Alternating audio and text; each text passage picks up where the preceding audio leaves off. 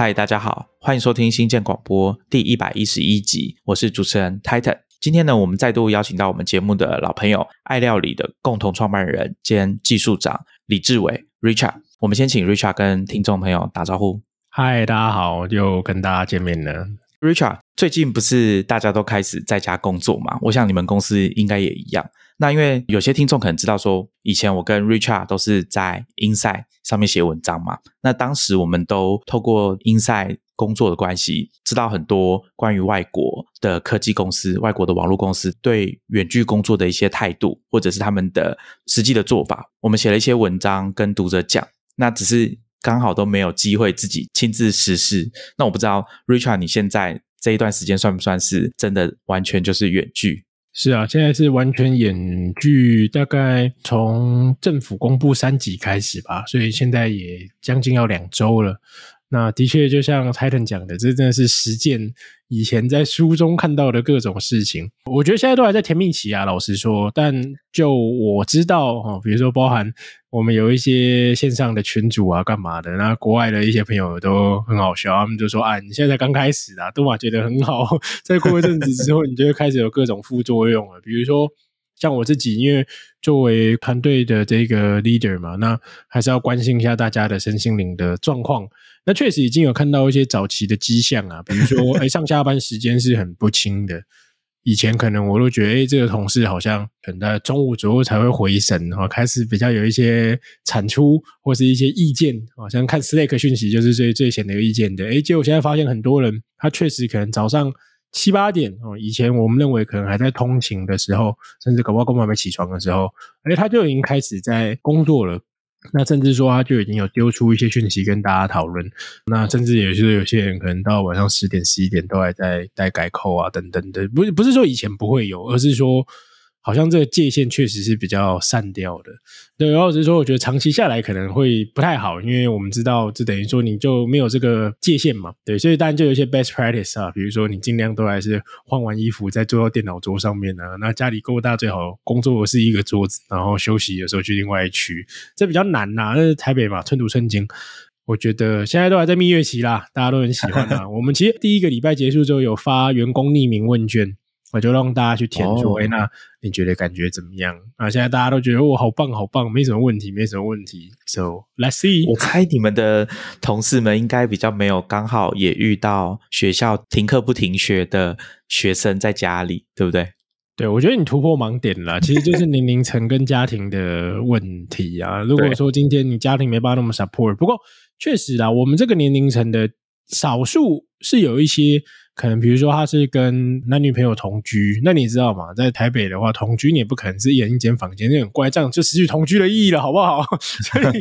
这情况下，他们可能要一起都在家里要 remote work 的时候，就会互相打扰到。就比如说开会，开会，对对。那以前其实我有听过类似这种案例，是因为他们做国外生意的，男生是 support engineer，所以他可能半夜都得带着电脑去 seven 跟人家开会。我觉得也是蛮妙的。老外应该想说，哎，台湾的这个公司的 supporting 为什么都在 seven eleven 或 convenience store 上开会？那因为他怕吵到女朋友。你你讲到一个重点，就是去 Seven，因为去 Seven 八成要用四 G 嘛。那有一些状况，我觉得最近几年比较明显，就是有些人可能会家里就不装 WiFi 了嘛，就完全靠四 G。因为我们四 G 有吃到饱，联网也蛮方便的，速度也不是说慢到哪里去。可是，在连线的稳定度，或者是你刚好你住的地方。它的四 G 讯号就比较差，那平常可能大部分用 WiFi 的时间在公司嘛，那回到家可能就觉得还好，但是时间一拉长，或者是你的工作有涉及到，比如说你要传输比较大的档案，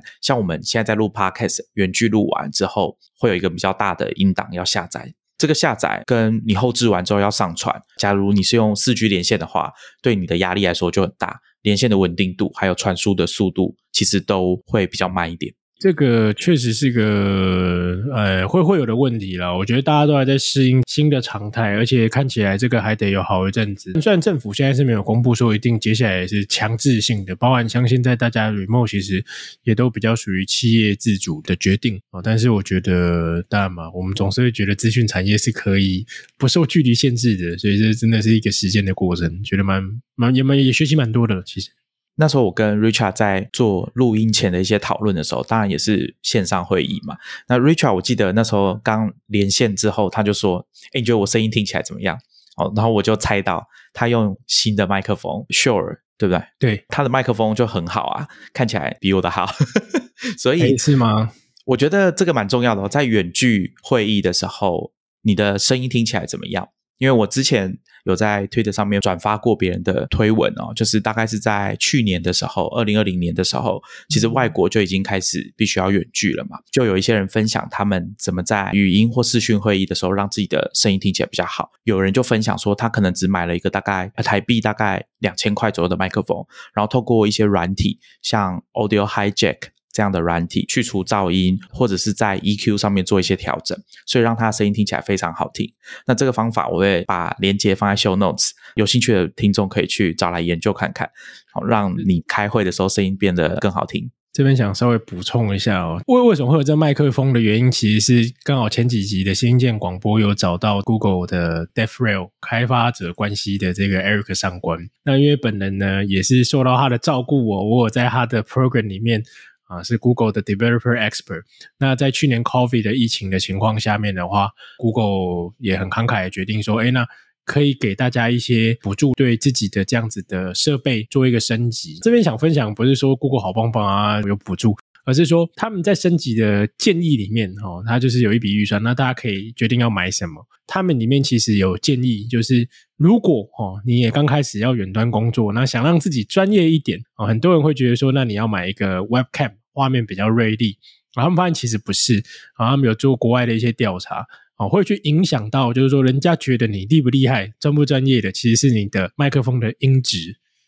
好，所以说也也有点 echo 一下刚刚 Titan 讲的，其实也不用到买很好的啦，讲更直接的，你只要让你的麦克风接近你的嘴巴，就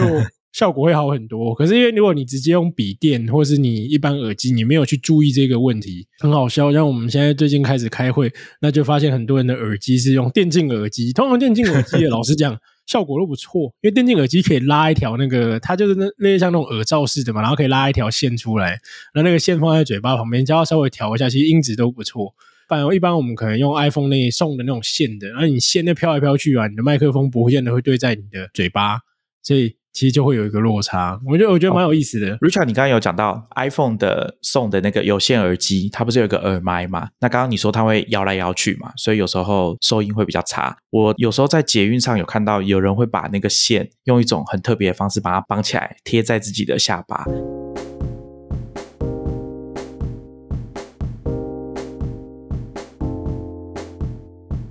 那我们正式进入今天的主题啊！今天我们要来跟大家谈一本书，书名叫做《Subprime Attention Crisis: Advertising and the Time Bomb at the Heart of the Internet》。直接翻译的话，就可以说是 “Subprime Attention Crisis”，注意力的次贷风暴，也许可以这样说。那副标就在讲，他认为网际网络现在有一个未爆弹嘛，来源就是数位广告这件事情。那我一开始会知道这本书，是因为在二零二零年的十月的时候，在推特上面看到一个推友 West Mobile，我之前好像有提过他，他发了一个推文，说到 Wired 杂志连线杂志介绍这本书，他觉得把广告科技类比成二零零七年的次贷危机是蛮有意思的，所以我那时候就有记住这件事情。那等到那本书出版之后，我就先去 Audible。找了有声书来听，那这本书的篇幅不长，大概不到两百页吧。如果你是买纸本书的话，有声书大概只有四个小时左右，所以不算特别长。那这本书的封面，现在如果你在听 Podcast，你就拿起你的手机，你会看到新建广播的 Podcast 封面已经变成这本书的封面。我看这本书的封面是觉得很有趣的，那时候第一眼看到它就是仿照一个现在大家上网普遍会看到的页面，比如说最上面有一个 banner 叫你要下载一个 app。那接下来下一个版位也是 banner，叫你免费试用一个服务，然后右边就会有两个侧边栏的广告，一个是 more clicks for your business，就是对你的商业、对你的 business 有更多的点击。那另外一个呢是代售的广告版位，啊，上面都写 sale，然后左边就是书名标题 subprime attention crisis，还有作者 Tim 黄的名字。那接下来就是我想也是大家很熟悉的盖板广告啊，跟你讲，上面放的是这本书的副标。那最下面呢，就是现在大家最近两三年上网也很熟悉，会看到网站会问你说，你愿不愿意接受我们的 cookies 的政策？好，你要选同意或者是不同意这样子。好，所以其实这本书的封面它就是有点像在模拟我们现在上网看到的网页，尤其是你用手机打开来看，把网页载入之后。可以看到的有用的资讯实在是非常少，而且市面上现在有很多工具在帮你清除掉这些广告。那 Richard，你大概是什么时候知道这本书？我大概在去年年底的时候，在 AdTech 产业圈里面就有看到这本书的一些消息。但实际上，因为这几个月大家都在忙 iOS IDFA、iOS 十四点五有一个追踪的阻挡，那到今年年底，可能 Google Chrome 的一些第三方 Cookie 的相关阻挡的事情，大家手忙脚乱呢。所以说，这时候有一个像预言家一般的人跳出来说：“哎，你们广告产业有一些问题啊！”大家老实讲，并没有花那么多心思去注意啦。不过，当然是有一些些讨论是有的。这本书的主题就是，如同我前面提到的，是把使用者的注意力与数位广告拿来跟二零零七年的次贷危机，乃至于后来因为连锁反应哦，在二零零八年产生的金融海啸这种全球性的经济重大危机作为一个对比，并且他认为啊，其实今天的数位广告在各方面来看都跟当年那一场灾难有点像。我们可以怎么说？有八七分像吗？就是八七分像。那作者认为啊，现在的数位广告就像金融业一样。尤其是城市化交易的广告，他认为我们正在面临一个注意力的次贷危机。这一集节目呢，我们会把它分成两个部分。第一个部分，我们会先来跟大家算是回顾，还有检视一下从以前网际网络的广告到现在大家比较常见的广告的模式。那为什么找 Richard 来呢？我那时候其实读到这本书的时候，我就在想，哎，我如果要找一位来宾，要找谁比较好？那当然，大家如果有听 Richard 来上我们节目第一集，在讲怎么当一个好的新创公司的 CTO 的时候，那一集 Richard 就有跟大家讲说，他最近在投入数位广告的工作。好，最近几年都是在专注在做这件事情。所谓的 Martech，刚刚 Richard 有跟大家说嘛，他是在 Martech 圈先看到这本书的讨论的，所以我想他应该是一个很适合的人选来跟大家聊这本书。我们在第一集会先跟大家聊数位广告这件事情。第二集呢，就会顺着这本书的结构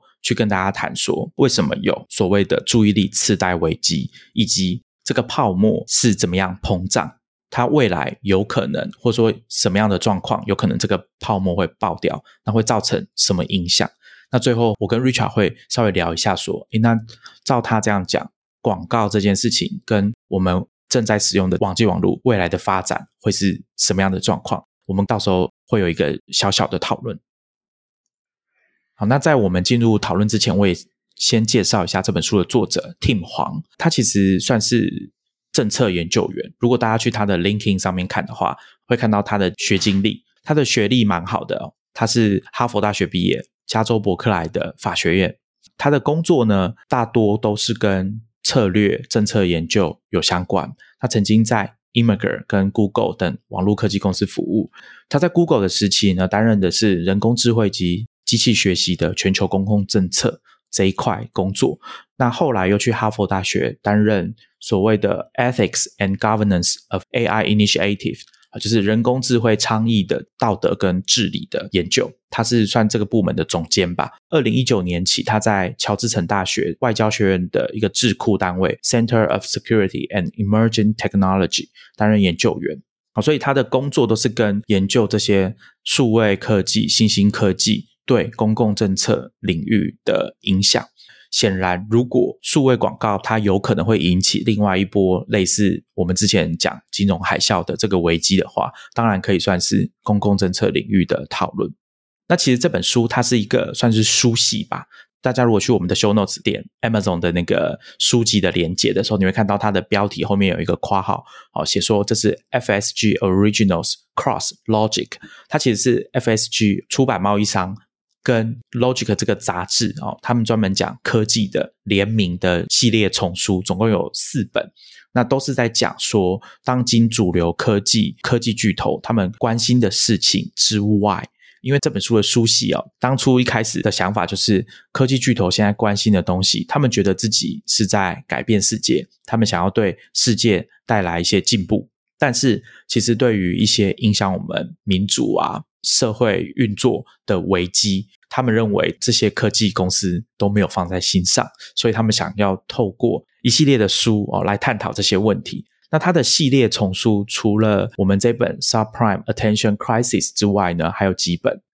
一本叫 Voices from the Valley，他这本书在做的是，他们会去匿名采访一些在科技公司工作的员工的心声。那这个员工不是只有工程师而已，甚至还有一些，比如说像清洁人员，因为他们认为哦，在讨论戏股，在讨论科技产业，这个声量都被创办人、被 CEO、被高层掌握了。那他们想要用不同的方式来呈现这个产业的样貌。那另外一本叫做 Blockchain Chicken Farm。他在讲的是中国农村的科技故事，大家有兴趣可以去我们的 show notes 找这些书来看一下。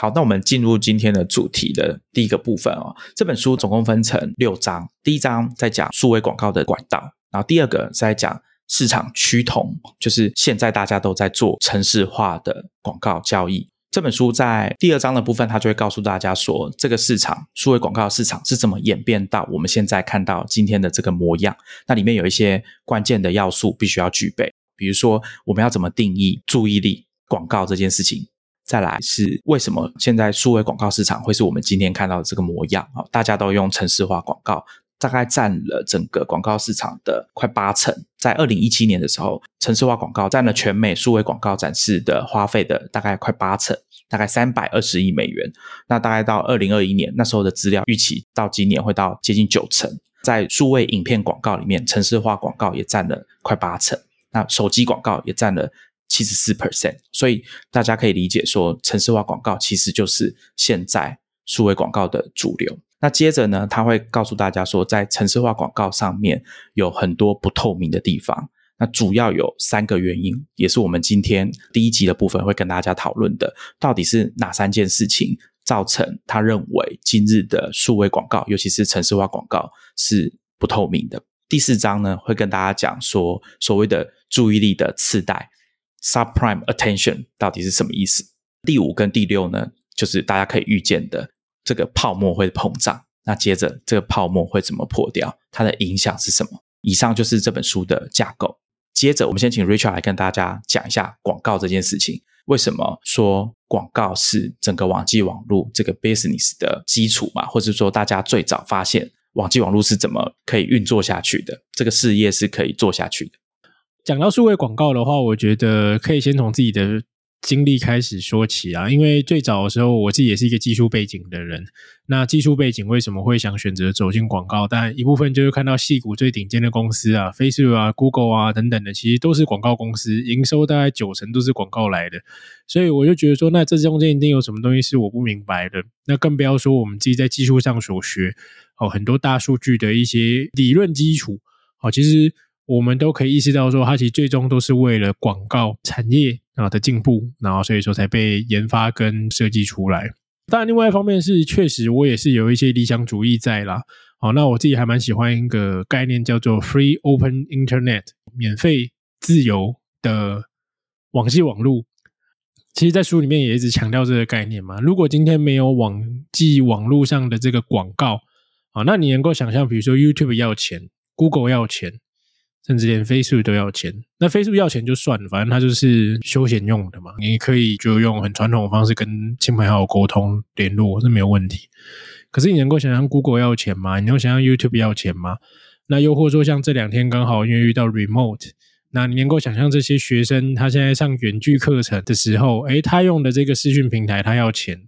什么东西都要钱，这个确实会有很多事情的可能性就被扼杀了啦。像我自己啊，也是出生在这个 free open internet 的时代嘛。我从小到大其实很多知识的学习啊，跟成长啊，然后像比如说我跟 Titan 花很多时间在 Twitter 上啊，我也在 Twitter 上才认识 Titan。那 Twitter 为什么不用钱？那这些东西之所以可以不用钱，就是中国大陆那边常讲的嘛，羊毛出在猪身上。实际上我们是免费仔。我们没有花钱使用这些服务，但实际上是透过广告的方式去啊支撑起这整个产业。所以广告到底是好或不好？我像我自己也常常都在讲一个伦理道德议题：到底你装 Ad Block 是不是一个有违背道德跟伦理的事情？因为你你不给 YouTube 播广告，那 YouTube 怎么样提供免费服务给你呢？这有点像是说你又要吃又不付钱，这样好像不太对。你自己去一家面店，你会吃饭不付钱吗？就故意不带钱包，对，那不行嘛，这有点怪怪的。But anyway 啊，反正这边只是要说，我觉得网际网络的广告确实啊支撑起了我们现在大家可以使用这个所谓的 free open internet。这也是为什么他让我开始选择说，哎，那我好好探究一下到底广告产业，那或者说这些东西到底在干嘛。我补充一下，刚刚 Richard 有讲到 free open internet，可是其实我一开始以为那个 free 指的是自由，哎，自由开放的网络。我觉得它算是双关的，确实都有。我确实比较喜欢是自由这个意义，但是实物上的结果，我觉得它确实是免费啊。没错，这样讲也可以。我想要再补充一件事情，是刚刚 Richard 刚刚有说到免费这件事情，在网际网络上面。但其实啊，如果我们要讲广告这件事，它可以提供的免费服务，不是只有在数位世界而已，在实体世界，广告跟免费也有很大的关联嘛。我最近看到一本书，其实也跟这本 Subprime Attention Crisis 蛮有关系的，是 Tim 吴修明教授他写的《注意力商人》The Attention Merchants，都是 Attention。他在书里面的开头讲了一件事情，我非常的吃惊，就是广告可以做到什么程度？他在引言收割注意力的产业，有讲到一个 case，在讲二零一一年美国加州中部有一个叫 Twin Rivers 啊双河的学区，这是一个公立的学区，遇到一个问题，就是他们的经费，因为在那之前有房地产危机跟州政府本身的财务问题哦，加州政府。大概是在阿诺当州长那时候吧，就是有很严重的财政问题，所以对这个公立的学校来说，它的很多预算都被删掉了，甚至连暖气啊这些基本的项目都被砍。所以网络上当时有一张照片，就是学生在学校里面上课，教室内的室温只有七度 C 而已。后来有一个单位来跟这个学校接洽，叫做教育经费伙伴 （Education Funding Partners），简称 EFP。他们要做什么呢？他们其实就是代表了一群企业要把他们的广告放到学校里面，什么意思呢？就是学校他们的营收来源大部分就来自于学费跟州政府的预算嘛。他们还有一项资产，就是这些学生，这些学生是跑不掉的，他们就是必须要来学校上学嘛。所以这个 EFP 这个组织游说他们说，那我们可以在你们学校里面放广告，让赞助商出钱来支持你们学校的营运。这个赞助商进入学校的结果是什么呢？就比如说学生的成绩单上面会印麦当劳的 logo。好，那这个我想有在看一些职业运动比赛的听众，可能都有一些概念，就是。会冠名，包含像 MVP 都会前面会有一个名字，比如说像汽车厂商的品牌会冠在 MVP 三个字最有价值球员的讲座的前面，或者是某一个 replay 啊，某一个精彩的得分的重播，它也会加一个品牌的冠名。所以以双河学区这个学校的状况来说，就等于是学校里面的广告都是有特定的企业作为赞助商，然后呢，这个 EFP 再把一部分的广告费用。分给学校，学校等于是在贩卖学生的注意力，而且这是公立学校哦。我读到这个 case 的时候，我是很震惊的，因为刚刚 Richard 有讲到，网络基本上很大一部分就是靠着广告，在让广大的使用者可以免费的使用这些服务跟数位的商品。其实我觉得这个问题很好啊。如果说念大学你要看广告，那大学学费可以减免，看不看？对，类似的问题也发生在比如说买 Kindle 嘛，Kindle 的实体装置有广告跟没有广告价格就不一样。对，那我的是有广告的，比较便宜啊。对啊，甚至说其实类似的东西会发生在这个电视啊。那虽然这有点差题，不过我觉得蛮有趣的。其实当代的很多，特别在美国，你买的电视价格越来越便宜的原因之一，并不是因为硬体变便宜了，而是很多电视现在是广告赞助的，因为现在所有电视都内建联网功能。所以你买，比如说三星啊、LG，他们这些其实里面都已经有这个联网的作业系统，那里面就会有广告，是那些广告让你的电视这么便宜。对，The Verge 的总编辑有一篇文章，还是一个推文，在讲说他有去查他买给妈妈的智慧电视网络的流量的状况，他有去做一个监测，算是实验，然后发现这个 request 超级多，没在看的时候也有。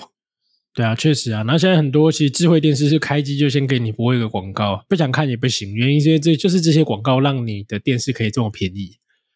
所以说回到网际网络的这个广告发展史啊，那其实我们可以知道说，但在一九九零年代啊到两千年代那时候，最早其实都是一些所谓的 front page 啊首页这样子的入口网页啦，是称霸的。那从那个时候起，当然就会开始有广告了。那你可以想象，就像台湾，比如说这当时比较厉害的入口网页就是雅虎奇摩。像雅虎跟奇摩一开始，他们其实到很长一段时间，其实它销售广告逻辑啊，各位猜猜看啊，其实当然就是跟传统的媒体的销售逻辑很像。哦，你电视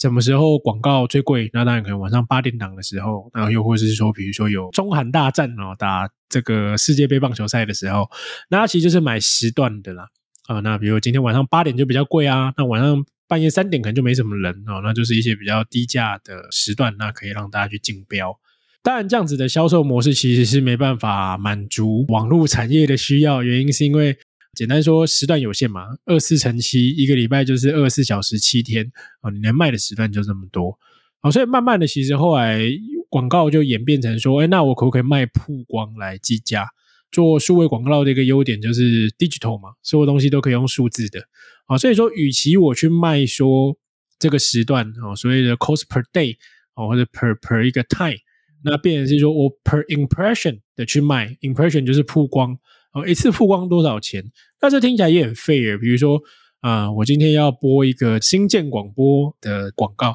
那有多少人次啊？哦，多少次的这样曝光我的这个广告的看板，做一个费用的计算。到这边其实都还算是非常好的理解，实际上也不太技术啊。我老实说到这边都不怎么技术，然后就是反正反正就呈现出来，然后做一个 counting 计算出有多少人。什么时候开始有一个跨时代的转变？那其实就差不多到了两千多年，Google 的推出。那 Google 推出之后呢，Google 也做广告。可是你会意识到，Google 广告它怎么做？它有没有在 Google 首页上面放一块 banner，然后也是用 per day 或是 per impression 计计算？哦，当然没有嘛。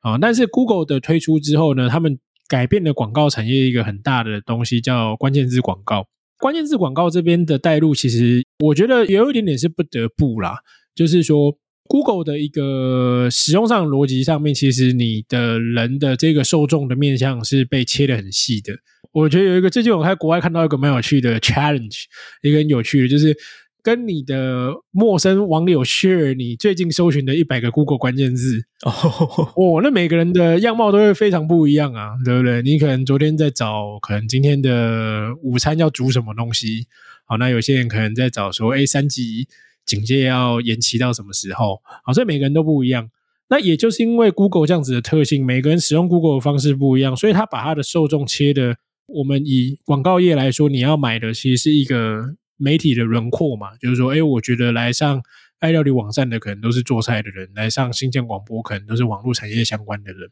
可是 Google 因为这搜寻的关键字的关系，所以它等于说它没有一个统一的 front page 一个入口了。它变每个人搜寻的关键字都变成是一个迷你型的入口，对你你这边搜寻美妆，跟你搜寻汽车，其实都是在 Google 上面。可是这两个可以代表的广告受众的价值跟背后的意涵是完全不一样的。好，所以说。就变成了一个典范的转移，从原本的一坨不分青红皂白，反正来看雅虎首页，我就是买你雅虎首页的广告，变成是说，哎，那我能不能够做关键字的切分？就是说，如果今天搜寻东京机票的，那这里有一群广告；今天搜寻美妆产品的，可能有另外一群广告。这这个关键字广告它诞生的原因，因为确实受众就被切分了。但是衍生的问题来了，当原本可能你的广告业务。哎，我就是卖雅虎的首页，我就是卖特定的版位，雅虎新闻特定的版位啊。可能雅虎新闻我在切切娱乐版，娱乐版的版位另外卖，那这都可以用人工去跑把它跑出来。可是 Google 上面关键字成千上万啦，这么多字，对不对？Always 有一些新的你没法想象到的字在诞生，那这种东西怎么可能人工去卖呢？于是城市交易就出现了。与其说是城市交易，应该说更重要的精神应该是自助交易啊。啊，因为你可以想想 Google 的广告业务总不可能什么字都去卖吧。每个都要去谈说，哦，你今天想买的是这个什么医疗保健食品，然后隔天去谈说，哦，我要卖的是这个健身器材，哦，这有有点太广了，所以他们就必须不得不，他必须做出一个广告的系统，软体系统。大家可以自己上网去购买，甚至说连交易都可以刷卡就可以买啊！所以像现在当代大家都知道，哎，我要买 Google 买 Facebook 广告，刷卡就可以买。那这原因倒不是说他们喜欢要这样做，而是因为你当你所有东西都被碎片化成这样子的时候，你一定要做成是这种自助交易的形式。那我觉得这就是整个开始广告城市化的一个起头。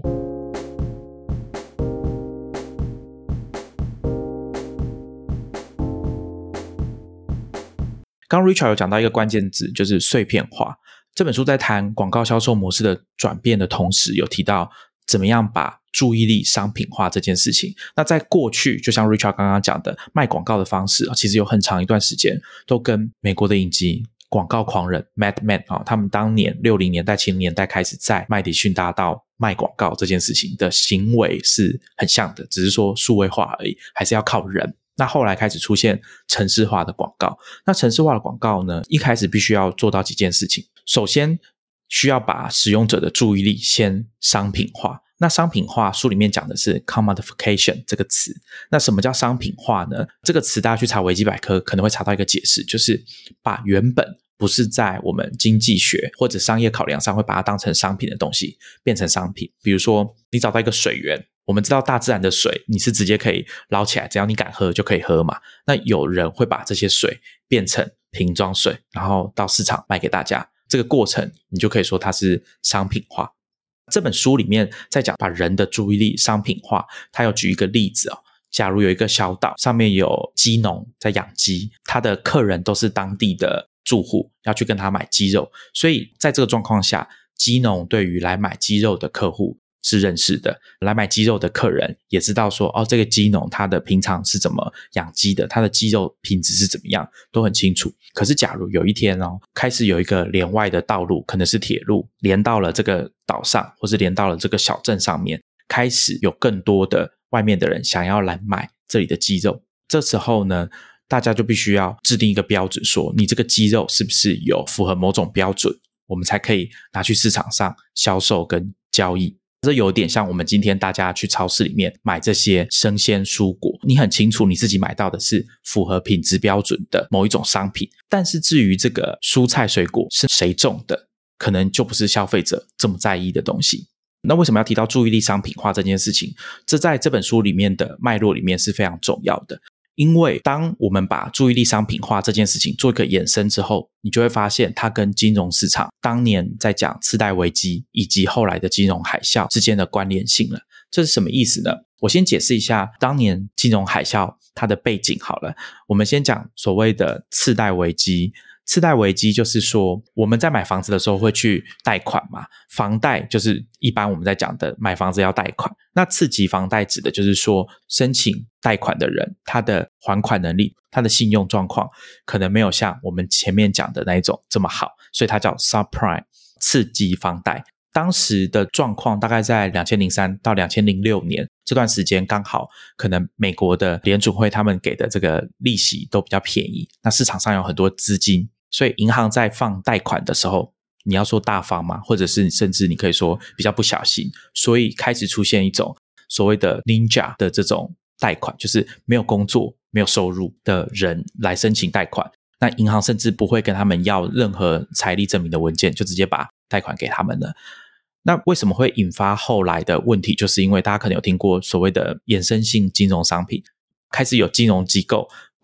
这种好的房贷跟坏的房贷。全部包在一起，然后变成一个商品去交易，去市场上贩卖。那这个东西，大家在书里面会看到所谓的信用违约交换。这个商品其实当年在金融市场是非常赚钱的，至少一开始是很赚钱的。但是因为我前面有提到，这个商品里面包的有好的房贷跟坏的房贷嘛，好，就是还款可能还不出来。那到了大概二零六年。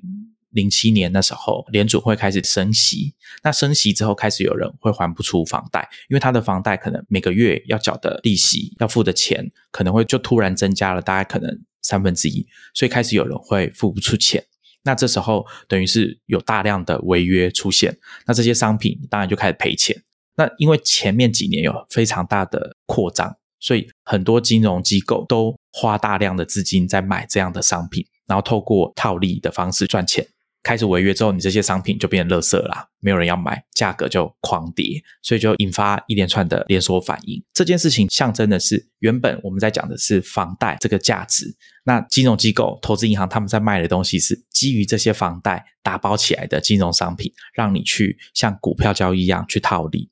那作者 Tim 黄他想要强调的就是，当广告价格，刚刚 Lisa 前面讲的，我们广告主要买广告，那这个广告价格跟它的基础。因为我们买的是广告嘛，那广告的基础就是人们的注意力。当广告的价格跟人们的注意力，就像我前面讲的，刺激房贷跟金融商品脱钩之后会发生什么问题？我觉得有一个例子，大家也算是比较熟悉，或者是这样举例，大家可能也听得懂。像我们知道，在芝加哥有谷物市场，有在做金融投资或理财的听众朋友，可能也听过所谓的期货。大家在买这种原物料期货的时候，并不是我真的要这些谷物，我真的要这些石油。我个人要买这些期货，不是我要用这些东西，而是我要透过这些期货的交易去套利。所以书里面有提到说，大概从十九世纪开始，芝加哥的谷物市场哦，因为那边有五大湖，所以很多粮食的交易在那个地方发生。后来就衍生出大家开始卖这些东西。那当时都是大宗的谷物嘛，所以要帮谷物分级。那分级完之后，就放到市场上去交易。每个人要买的时候，他都知道自己买到的是什么等级、什么量的谷物。那后来才会衍生出我们讲的，说把这些谷物打包成期货做买卖的交易，然后用套利的方式去赚钱，而慢慢的跟本质，就是我真的是要买这个谷物、这个原物料的本质开始脱钩。所以大家可以理解作者想要讲的所谓的注意力跟广告。之间的落差就是在这边，就一切都是可以从算是说，我们要把注意力商品化，以及商品化之后会发生什么事情。所以，其实类似的事情当然也发生在广告市场当中啊。那啊，随着大家可能从原本是购买时段，那你的一个小时跟我一个小时，我要看在这个上面三十分钟，跟你的三十分钟大概没什么。差别啦，哦，每个人的三十分钟是一样的。可是到比如说，呃，到变成是，哎，我要曝光几次？那你的曝光跟我的曝光可能就不一样。那可能各位听众朋友有印象，就是说，大概在三四年前的时候，Facebook 其实很认真在推行影片的策略。我们自己业界都推测，是因为很担心 YouTube 的崛起啦。好，那所以说啊，在 Facebook 的时候，不管是在它的演算法上面啊，或是广告上面啊，都大力的去鼓励啊，影片的广告也好，或影片的内容。不过呢，后来其实就发现有一些状况，有一个新闻就是说，哦，Facebook 也承认说，它好像有一些数据上的计算方式是有问题的。那原则上就是它太快、太容易的去把一个影片视为是有观看。那这什么意思呢？我打个比方吧，像各位大家一定都有看 YouTube，那 YouTube 的话，我们都知道有百万订阅，很棒，百万订阅应该没什么疑问啊，你点订阅就是订阅嘛。可是，对于一个影片百万观看，你有没有想过这个问题？怎么样算观看？我今天进到那页面没有点播放就算吗？影片看完才算吗？那如果我今天一个小时看了三次，算三个观看吗？有没有标准答案？其实没有，就是平台说了算啊。YouTube 觉得是怎么样就是怎么样。YouTube 觉得你一个人看十次就算十次。YouTube 觉得你进到页面播一秒就算有看，那就是这样啊。所以。类似的问题，像刚刚讲在 Facebook 的状况，就是说，哎，Facebook 变成是它在动态时报，就我们打开 App 不是会滑滑滑滑滑。那如果你滑到一则影片，在这情境下，你会觉得它只要有滑经过就算有看吗？嗯，我个人认为是不算啦啊。但是当时 Facebook 似乎觉得这样是就算，或者它一个很宽松的标准，所以你那时候看哇，Facebook 的影片观看动不动就是个上百万，而且他们会自动播放，对不对？哎，对啊。啊，所以他也可以跟你讲说，哦，没有没有没有没有，我不是划过去就算了，我有播才算。那问题是，他一划之后就自动播了，那这样算观看吗？嗯，我觉得不能说非是错，我只能说每个人的认定标准不一样，只是他选择一个对自己最宽松的认定标准呐。讲白了是这样子。啊，所以光是观看其实就会有一些定义上的问题，更不要说如果今天你后面购买的东西是成交呢？哦，像刚刚延伸说，我们的数位广告其实从原本的买时段、买曝光，到其实到关键字广告出来的时候，其实都是买点击。今天你搜寻新建广播，假设最上面就是新建广播购买的关键字广告。那 Google 收费模式其实是你在那个关键字上点了几次。哦，所以像我们业内常就有个笑话，就是说，假设我今天要搜寻爱料理的东西哈，然后出来前面几个是关键字广告，我一定不会点，不要浪费公司的钱。我们刚来的时候，有时候有些同事不懂啊，他就说：“啊，我看一下那个什么东西，然后就搜寻，就给他点下去，所有人都尖叫，我说：啊，你不要浪费公司的钱呐！然后，可如果搜寻竞品的时候，一定点人家关键字广告，超坏的。对，那原因是他就是用点击去赚钱呐。可是到后来，其实除了点击之外呢，像有了 App 的时代，那就变成是用下载来赚钱。好，所以业内其实也常在讨论一个问题，就是说，那你的下载跟我的下载可能会重复计算啊？大家请想象一个情境。啊，比如说今天你投了一个广告在 Facebook 上，那又投了同样的广告在 Google 上面，原因是因为你就都都要下满，你就想想要包围作战下好下满。可是当今天如果一个消费者在 Facebook 上看到你的广告，可他当下没有下载，他隔了一阵子之后再去 Google 搜寻，然后这时候才下载，那到底这个 credit 或者这个下载的功劳算谁的？那这就是网络产业、广告产业我们常讲的归因问题啊。那延续前面讲的，其实，在宽松计算的情况下面，每一个广告公司都会说：“哦，这是我的 credit，因为我有沾到边嘛。”可是他当然不会知道其他人也有 credit，他就只会觉得我自己好棒棒啊，就跟这个生病一样嘛，对不对？你都觉得可能是自己吃的那个中药有效，但实际上恐怕是西医帮你开的西药有效，只是因为你都吃啊，你没办法分辨这件事情。这也是一个大的显学，那也是这本书里面其实有提到的问题哦，就是说。呃，有很多这样子，因为城市化交易之后，那它必须要让一些东西能够度量啊，比如说你的点击要是跟我的点击一样，它才办法买嘛。啊，那在这度量过程中，其实每家都试着把东西标准化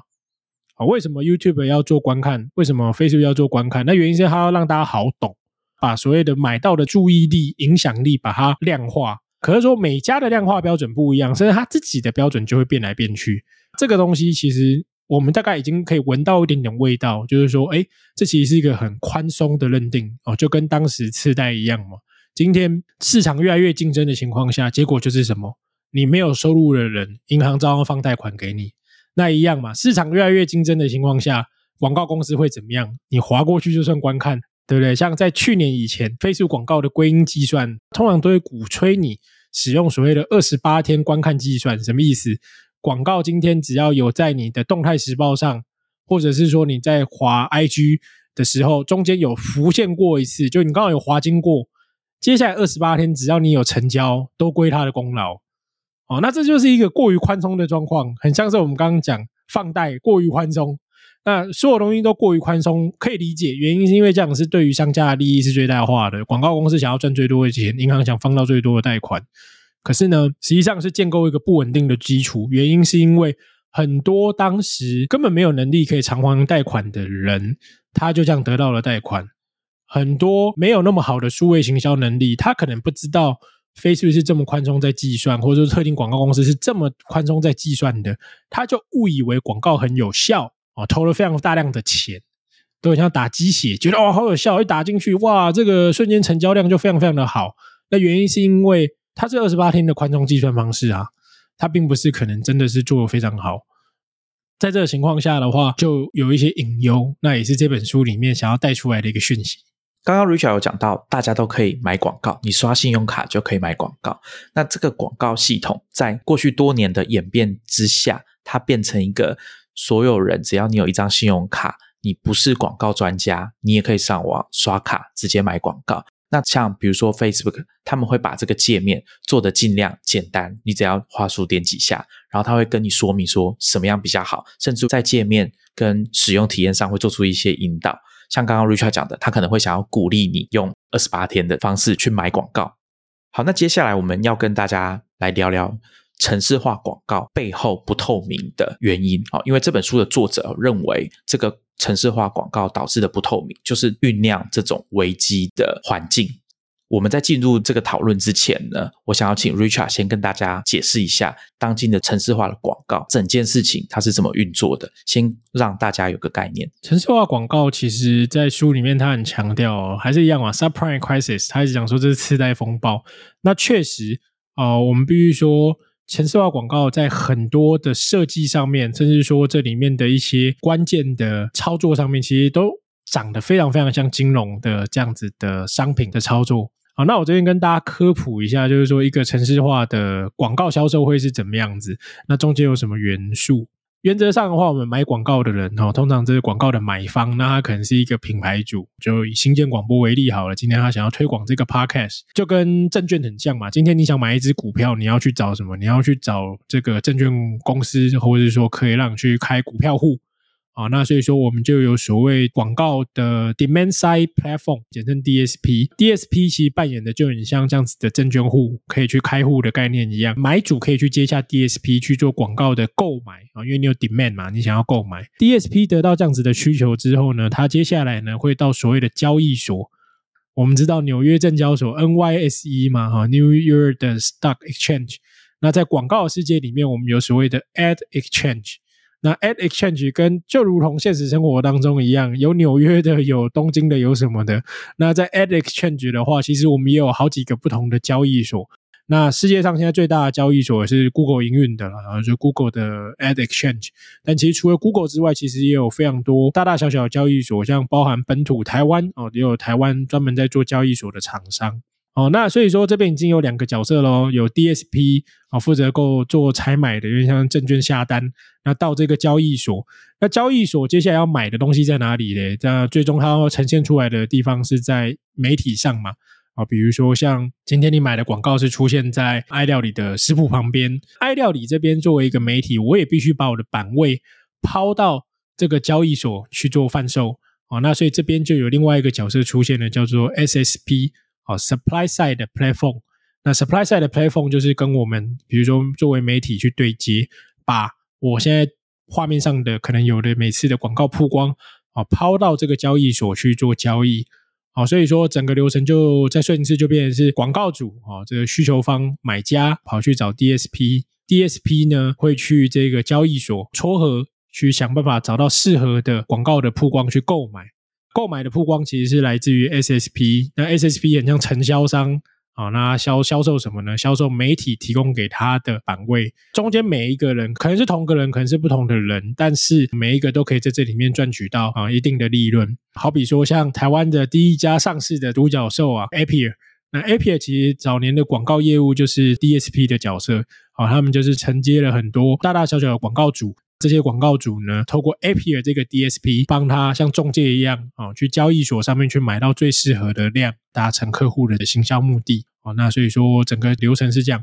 其实在这里面，你就看到啊，不管交易所啊，或是交易啊等等的，整个都很像是金融产业啊。那我就很想特别提一下，像产业里面有一间特别有名的 DSP 公司，就叫 The Trade Desk。Trade desk 意思就是像是金融交易里面这 trading desk 一样嘛，交易台。常常我们都会觉得说，公司里面的广告投手啊，其实某程度上啊，他做的事情跟银行金融业在做交易的很像。他每天必须盯着这些数据，价格的上上下下，然后去调整，达到自己公司的行销目标。那到头来其实就是要赚钱。这个操盘的感觉跟整个概念上面，我觉得是有八十七发的这样子的相似性啊。我补充一下啊，刚刚 Richard 有在讲说，我们是 supply side SSP 媒体要把这个广告版位丢到交易所去贩售。那其实同时，媒体这边也要提供他们 TA 他们的观众的这个样态的数据跟资料出去，让买家也就是 DSP 这边 demand side 的人可以挑选我这个广告想要放在哪个地方给谁看。我这个广告是什么样的广告？想要给谁看？什么样的观众？什么样的群众去看？这个资料也会在这个过程当中加入进来。刚刚 Richard 讲的这个过程啊，我刚好最近有看到一篇《华尔街日报》的新闻哦，在讲 Google 在德州的一场官司有关，所以他们就把这整个过程，就是从刚刚讲的数位广告的。下单购买，还有到供应商，就是提供版位的媒体的这个流程，到交易所中间啊，exchange 的这个过程，它把它做成一个图表。那我会把链接放在 show notes，大家可以去看一下。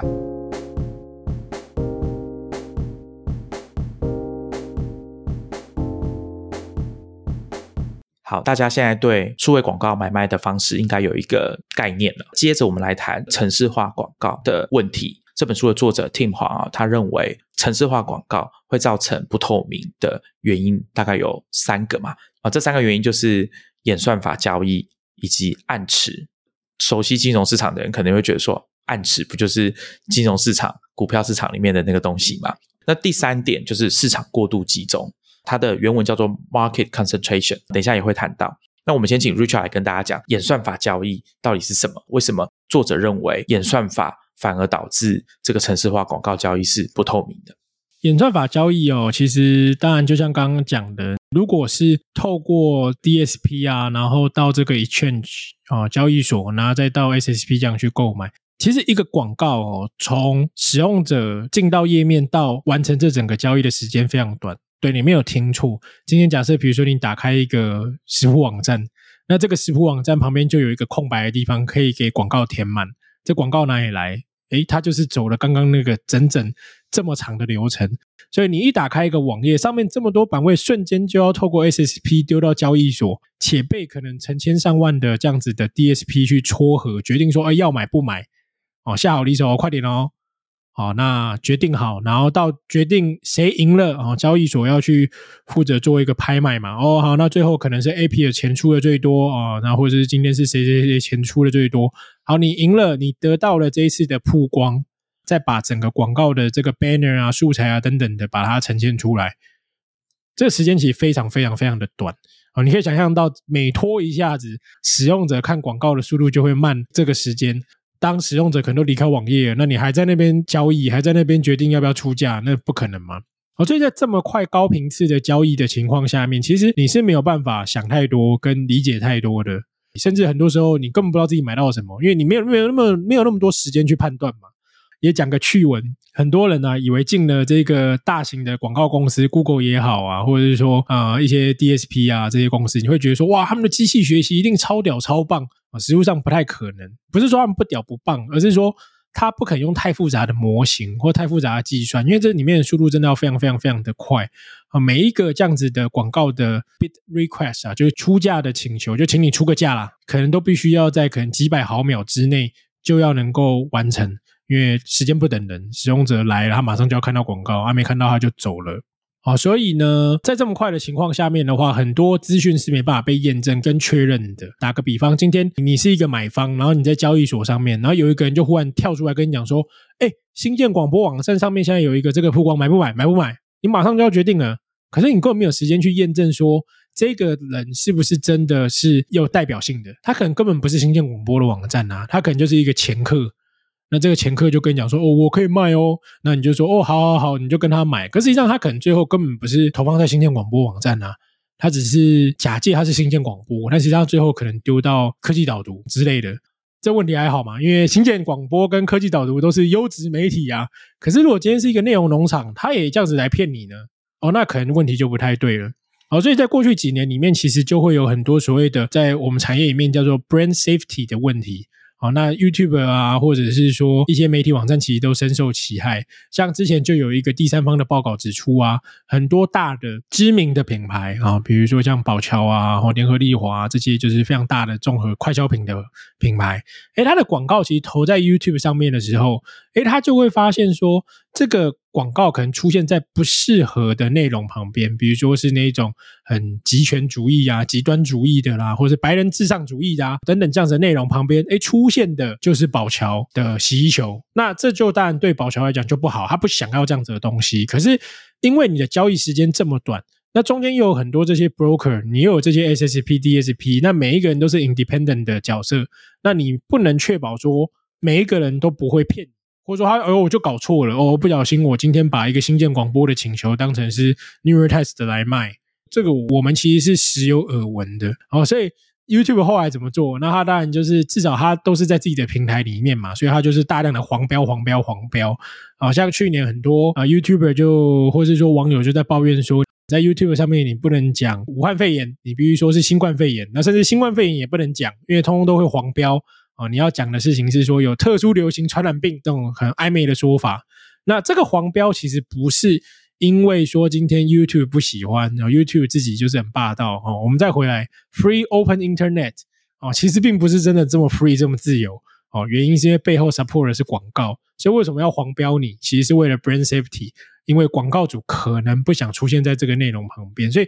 怪 YouTube 没有用啊。你要怪，你要去怪那些广告主，为什么广告主就不愿意让自己的商品广告出现在可能哎，因为这个影片里面讲了武汉肺炎，而不是讲新冠肺炎，甚至说可能对于广告主来讲，他完全不想出现在任何跟肺炎相关的内容旁边。YouTube 为了预警，所以他的做法就是干脆先帮你把它黄标掉。刚刚 Richard 有讲到演算法交易造成的一些问题嘛？我不知道大家有没有这种经验，就是你在读新闻网站，那你可能会在上面看到很多看起来它就是有标注说啊这是广告，可是这个广告内容很奇怪。我觉得对这个演算法交易，对广告主或者是媒体来说很讨厌，或者说很不喜欢的地方，可能就在于说我根本没有办法控制这个东西到底要出现在哪里，或者是什么样的东西会出现在我的版面上面。对，没错。其实我觉得这个完全又是另外一个颠倒的角度嘛。刚刚讲 brand safety 是买方不想要买到一些奇怪的地方曝光，啊，可是。对于卖方来讲，比如说我今天是媒体网站来说，其实我也不希望是一些诈骗广告进来啊。所以演算法交易这样子的快速的交易的结果，就是真的买卖双方都有点搞不太清楚到底是谁来啊。就前阵子，像很多新闻网站，我们自己同行啊，有一个社群，其实一部分也是为了要交流，就是说有一些网页它可能看起来很正常，或是它一些买方看起来很正常，其实这真的还蛮有趣的。我们作为媒体，其实我可以看到我在交易所上面都是谁来跟我买，都是怎么样子的出价，可是看到其实都是比较是事后的统计结果，当下的时候你根本没办法区分。而且讲白了，你一天这么多上百万次的广告曝光，你哪有时间一个一个去看，或是一个一个去挑？你这一个礼拜我回头去看一次就已经算不错。但可能忽然这个礼拜回头发现，哦，口罩的广告请求特别多，就是很多来来来投广告是跟防疫相关的。在台湾媒体这阵子，其实就常常会遇到那种诈骗的电商网页。那诈骗电商就是说，他可能是从海外的，通常就是中国啦，那中国那边出货的商品。直接寄到台湾，然后而且还货到付款。那他可能跟你讲说：“哦，我们这个是大阪 Costco 清仓货哦，AirPods 只要一千六之类的，那可以接受货到付款这种一页式的商店的广告。这种广告其实老实讲，完全是透过程序化广告才买的进来。原因是因为你要想，如果回到传统一单一单的，就是说透过业务接洽的，他怎么可能买得到这些正常媒体的网页？他根本不会来接洽你嘛，因为你根本也不会理这些人嘛。就是作为媒体的话，可是因为程序化广告的缘故。他可能自己就可以去刷卡办个账号，就可以在线上买，就可以买到这样子的一个曝光的机会。那甚至说他也可以挂羊头卖狗肉啊，他取一个可能很类似的网页，甚至说你说哦，那我可以用他的网址来区分呢？啊，每个人网址都 Bitly，你怎么区分？每个网址都是用说网址，你怎么区分？所以会有这样子的东西，其实是双向都会得到一些后果啦。那这个后果对于买方买到不好的曝光，它可能出现在不适合的内容上。那卖方他可能好好内容，结果却被一些奇怪广告给给攻占了，这个双向其实都会有一些伤害。好，那刚刚 Richard 提到 brand safety 这件事情，所以开始有越来越多的品牌，他们想要保护自己的品牌的价值嘛，所以他们希望可以在比较安全的环境下去买广告，所以广告市场上又出现另外一个机制，而且这个机制很明显也是跟金融市场。借鉴或者说受到金融市场的启发，就叫暗池 （dark pools）。我先简单的解释一下暗池这个东西。所谓的暗池，或者说我们讲暗池交易啊，我们知道在买卖股票的时候，刚刚 Richard 有讲到，像纽约证交所，大家都看得到上面股票的价格，可以依据这个价格来进行买卖。那暗池就是指这些买卖的。行为是发生在这些公开交易的场所之外，而且这些买卖交易的价格是不公开的，甚至买卖双方还可以是匿名的。关于暗池这件事情，大家可以去读两本书，一本是很有名的 Michael Lewis 写的《快闪大对决》，另外一本书名就叫《暗池》。这两本书我会把链接放在 Show Notes，大家可以去看一下。他们有谈到当初为什么会有暗池这个概念。以及这个概念是怎么样受到所谓的高频次交易的影响跟把持，还有暗池在金融市场造成的一些风险的问题，因为它等于是创造出一个交易的场所，这个交易的发生跟过程，跟最重要的成交的价格、成交的量都是不透明的，所以这个东西就是直接造成说，我们市场上大家看到的说，以为这个股票它应该是这个价格。可是今天如果有另外一个很大的比例的交易，关于这只股票的交易是发生在另外一个完全封闭的地方，那这个所谓的公开交易就没有办法反映出它真正的价值，因为另外一个很大的部分哦，可能占整个市场的二十 percent 都是不透明的交易，所以其实有了暗池的出现，会使得市场上的交易并没有办法真正很透明的去反映出大家对这个东西的价值的认定。广告市场里面呢，其实也有类似暗池这样子的设计哦。那我们叫做 private marketplace，私下的交易场，简称 PMP。为什么要 PMP？其实老实说，它倒不是说本来就是要做一个坏坏的事情，反而就是因为我们刚刚前面提到 brand safety 嘛。那因为你买方你买到的东西，如果你在所谓我们的公开交易场 open auction 公开交易上面，其实你根本没办法验证说是怎么样子的网站来兜售它的广告曝光。好，所以就有人想说，哎，那还不简单？那我们就把一堆好的曝光包成一包，独立出来交易，做成是一个高价版交易场，私下才能够交易的这样子的 PMP，那不就解决了？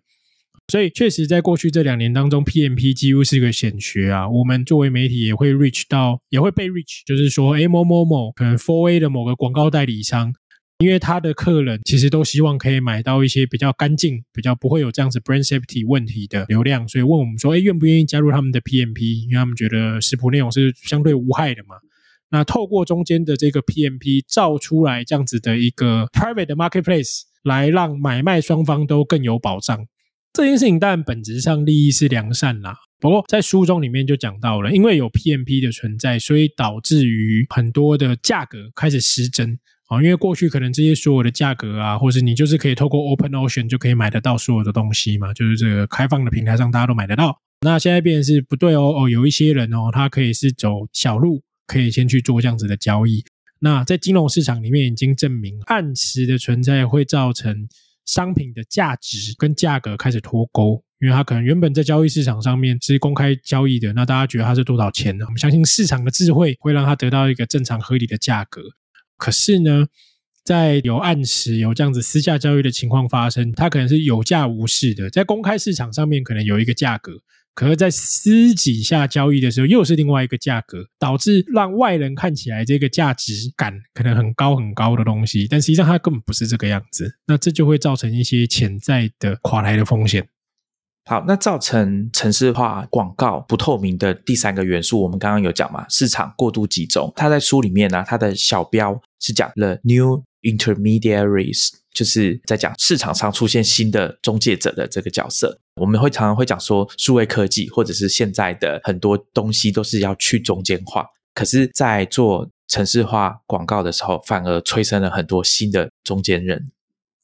市场过度集中讲的事情，其实是说，在理想的资本主义的社会里面呢。好，尤其像我们刚刚讲的程序化广告的设计上面，它就有买方，那就有卖方，那就有交易所。理论上，这三个应该都是不同角色，甚至是说，关于这一档行销成效做得好不好，资料分析的部分，而又有另外一个角色，多者互相抗衡，那理论上就会找到一个比较好的状况。但实物上呢，这样子的状况其实是越来越少的。原因是因为科技的这些巨头赚的钱就会想要并购，就像刚刚举的例子。以影片来说，影片的广告购买，假设今天你想要买到 YouTube 的广告，其实你会发现，过往 YouTube 的广告是可以透过其他非 Google 的 DSP。就是交易软体，比如说你可以透过 API 去买到 YouTube 的影片广告，过往是 OK 的。原因是因为 YouTube 有把它的广告丢到交易所上面，让其他第三方的交易平台 DSP 可以去购买。可是呢，在近几年呢，Google 显然知道 YouTube 是一个强势的媒体，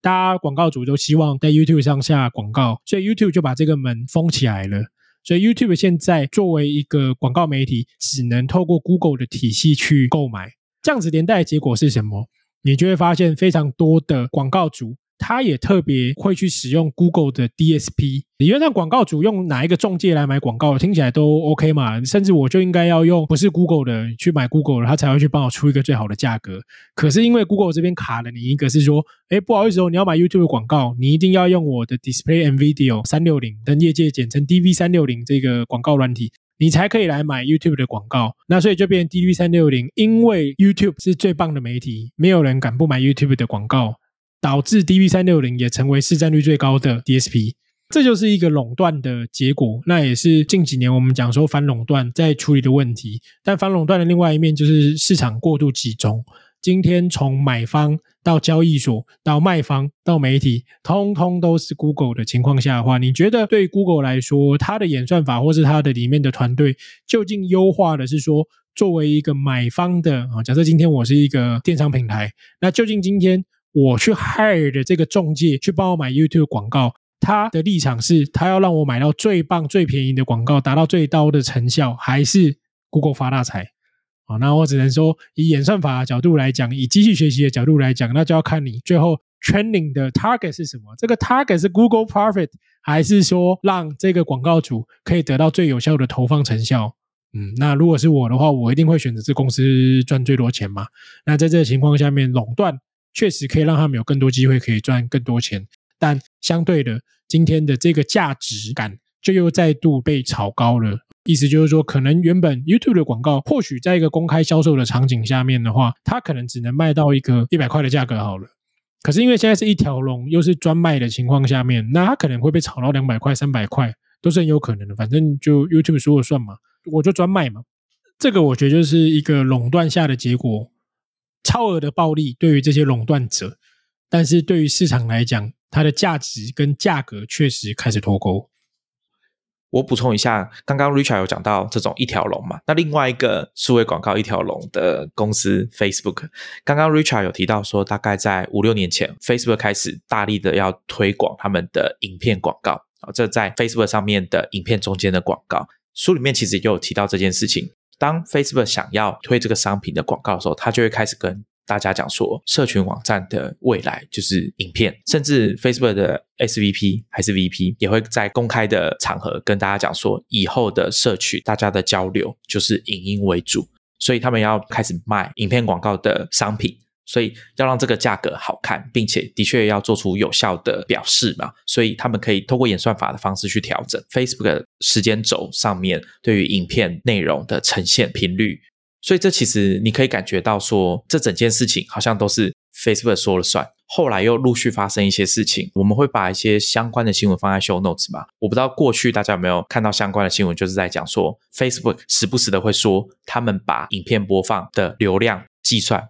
算错了，那有时候误差会非常大，可能六十 percent、八十 percent 都是有可能的。这个东西对广告主来说就是一个很大的伤害嘛。我根本就不知道说我买到这个东西，这个成效到底是什么状况，都没有一个第三方的机制来告诉我说是不是这样。这个问题当然就是有一点像刚刚 Richard 讲的，说这个广告的体系，你在这个地方买的东西、卖的东西、展示的地方，全部都是同一家公司的时候，很容易会有这种利益的冲突。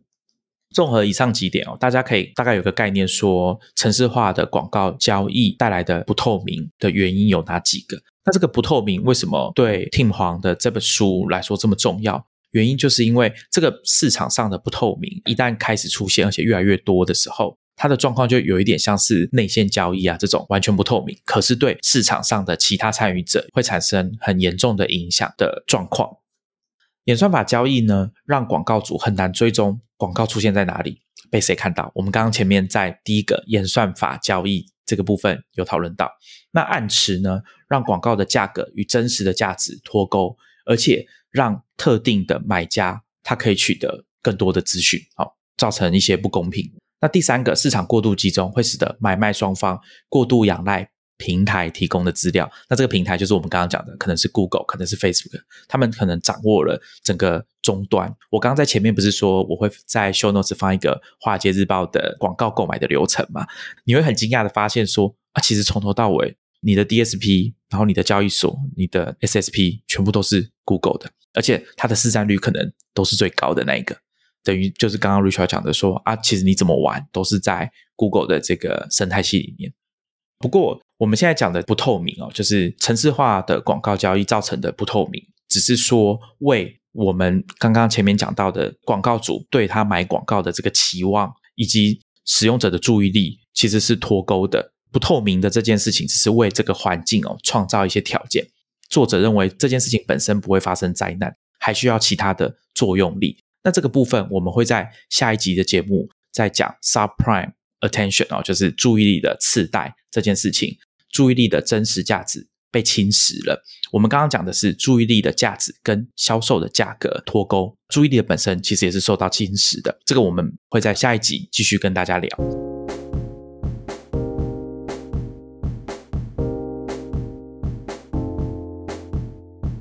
今天节目的最后呢，我想要请 Richard 来跟大家聊一下。我们前面其实有提到说，最近几年数位广告开始有一些巨变嘛，就是 Richard 讲的说，哎，过去他们这段时间整个业界大家在烦恼的哦，其实是另外一件事情。那我觉得可以请他来跟大家谈一下，到底大家在烦恼的是什么事情？那我想可能有一些听众可能过去有一段时间有听过一些关键字，比如说隐私啊、第三方 cookie，还有刚刚 Richard 有讲到的 IDFA。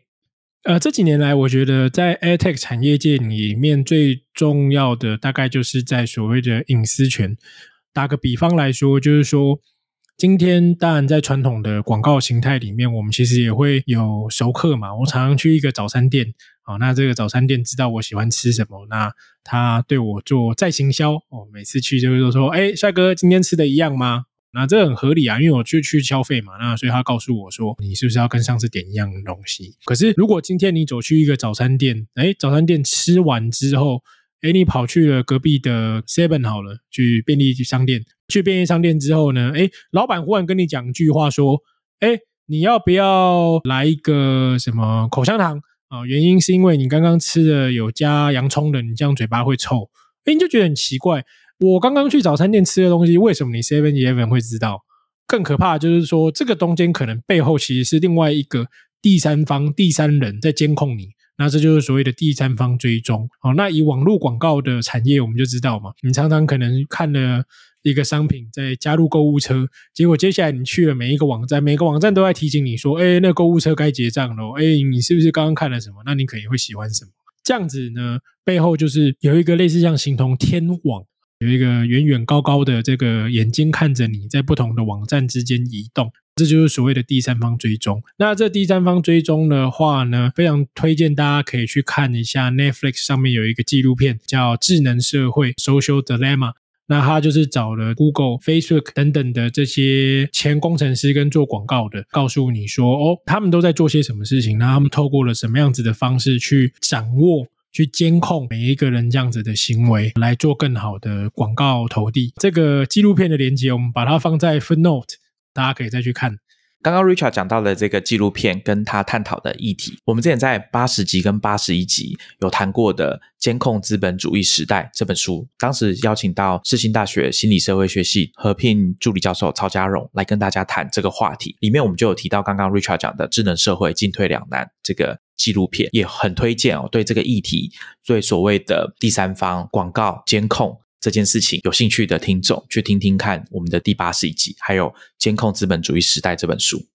对，所以因为这样子，这些 tracking 啊，第三方的追踪等等的问题，所以说呢，从立法开始，欧盟有了 GDPR 个人资料保护法，那到加州很多这些广告巨破的重症啊，也有了 CCPA 等等的这样子的法律去规范啊。不过法律是法律啊，各位你也知道，台湾法律也跟你讲说限速四十公里嘛，那大家都还是会开超过哦。那一直到了苹果开始作为一个领头羊哦，他率先先在 Safari 里面去加入了第三方追踪的阻挡，阻止大家做这样子的监控跟监视。那到今年呢，他们在 iOS 十四点五呢，也正式的去阻挡了在 iOS 上面啊类似这样子的监控追踪的一个呃关键的技术叫 IDFA。不再让第三方这样子的开发者可以预设免费，随时都可以拿到 IDFA 去做追踪。那他现在都要使用者去做明确的 up in，要同意之后才可以让 App 追踪。苹果就说啊，没有啊，我还是有开放啊，只是说你要 up in 啊。可是问题是，请你想象今天如果你到了一个 App 打开来，它第一个事情就是说，哎，我要追踪你哦，因为我要可以怎么样投广告？你要同意它吗？很难吧？大多数人可能就会选择不接受这样子的追踪。啊，所以说，当苹果决定让这个 IDFA 变成是 up in 而不是 up out 的时候呢，其实对于 App 产业的广告就有了很大的冲击。紧接着，在今年年底的时候呢，Google Chrome 呢预计也会在浏览器上面去阻挡这样子的第三方追踪。好，所以刚刚讲了嘛，GDPR，或是 CCPA 这些法规，哦，就像法法规嘛，所以说很多人还是照样超速啊。那现在呢？这个苹果的 iOS 呢，到 Google Chrome 呢，就有点像是汽车的制造商哦，它就限制你，根本你根本都开不超过四十，开不过去哦，超过四十就停住了。变是所有的人，产业里面的所有人，原本还可以就是啊，好啊，我装作没事，啊偶尔偷偷超速一下，哦，那现在不行了，现在就是车子根本不给你这样开，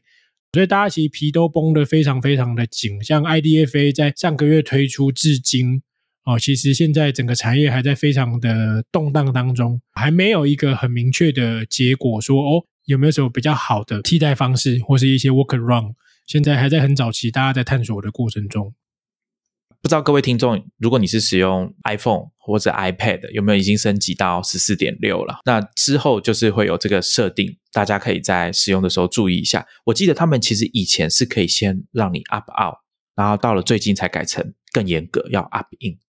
以前是整个系统端，你可以整个 up out，就是我这个手机就是完全不想被追踪。大概这样子使用的人其实不多，而且也因为不多，所以过去广告产业的想法就是，那这些人就就不管你。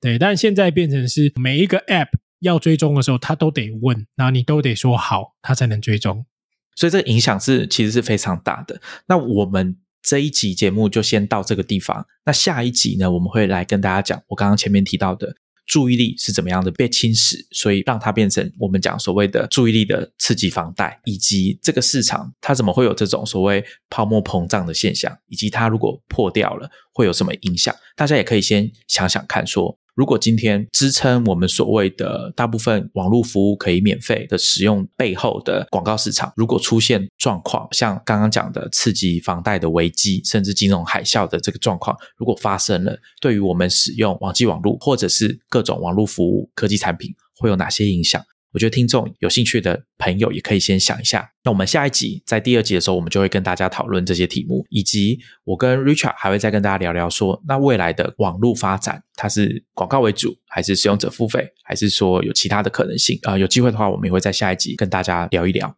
那我们今天很高兴 Richard 来参加这一集节目的录音，而且我们发现一件事，就是哎，以前要调时间比较不方便，现在远距录音，然后又在家工作，好像录音就很方便了。真的这样子的话，应该未来可以多多录一些不一样的内容。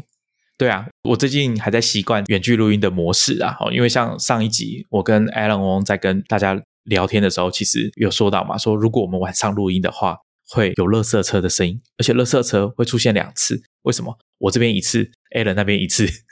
不同的时间，所以我要暂停。我们现在还在做远距录音的尝试啊，欢迎听众朋友，如果有什么 feedback 可以给我们的话，也欢迎来跟我们说。那我们今天很谢谢 Richard 来录音，我们下一集见喽，拜拜，拜拜。